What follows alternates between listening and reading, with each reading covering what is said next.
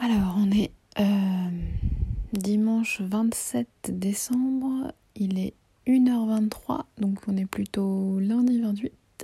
Et donc aujourd'hui, j'ai vu euh, une copine à moi qui est venue à la maison prendre un goûter masqué, n'est-ce pas?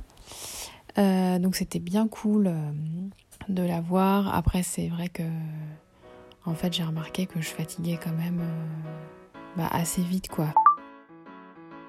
My Boob Story, le journal optimiste de mon cancer du sein. Ouais, je remarque qu'au bout de, de, deux heures à parler, euh, ça commence à devenir euh, un peu dur. Mais c'était trop cool. Et donc voilà, donc demain j'ai une autre copine qui vient. Je réfléchissais aussi aujourd'hui à l'organisation par rapport à mon travail parce que j'avais pour idée de reprendre en fait euh, au mois de février. Après, c'est vrai que normalement, j'aurai la formation aussi qui commencerait. Et en tout cas, je me disais que l'énergie, euh, ma concentration d'énergie devrait être sur cette formation.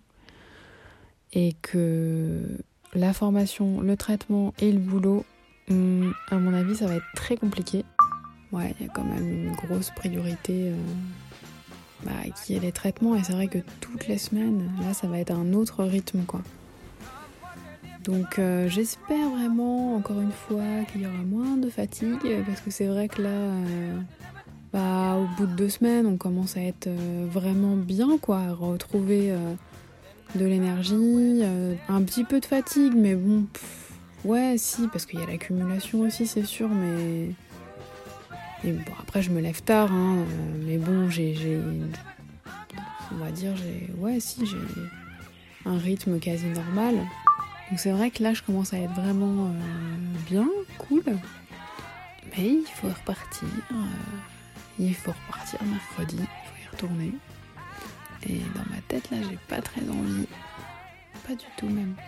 ça fait un peu peur d'ailleurs de pas avoir envie parce que je me dis il y en a encore 12. 12 cures, c'est énorme.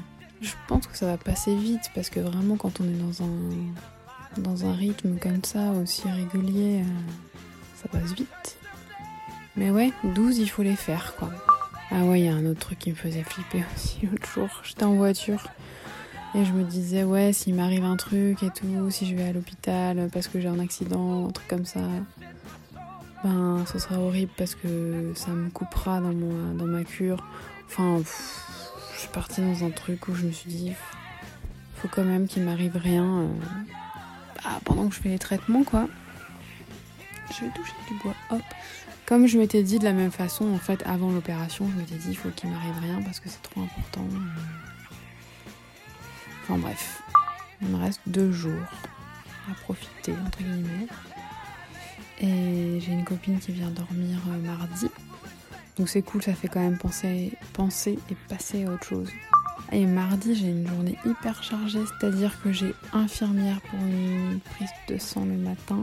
Après, je vais chez l'ostéo à 14h. Après, je vais chez ma belle-sœur qui a demandé à sa propre belle-sœur de raccourcir ma frange longue, mon bandeau de cheveux euh, qui est trop long parce que c'est pas du tout mon style. Donc j'y vais après et après j'ai ma copine qui débarque et on fait la soirée. Ça va être cool. Merci d'avoir écouté ce nouvel épisode de My Boob Story. N'hésitez pas à suivre le compte Instagram myboobstory.podcast et pensez aussi à vous abonner au podcast sur les plateformes de diffusion. Si vous souhaitez soutenir My Boob Story, rendez-vous sur Tipeee, le lien est dans le descriptif de cet épisode. À demain!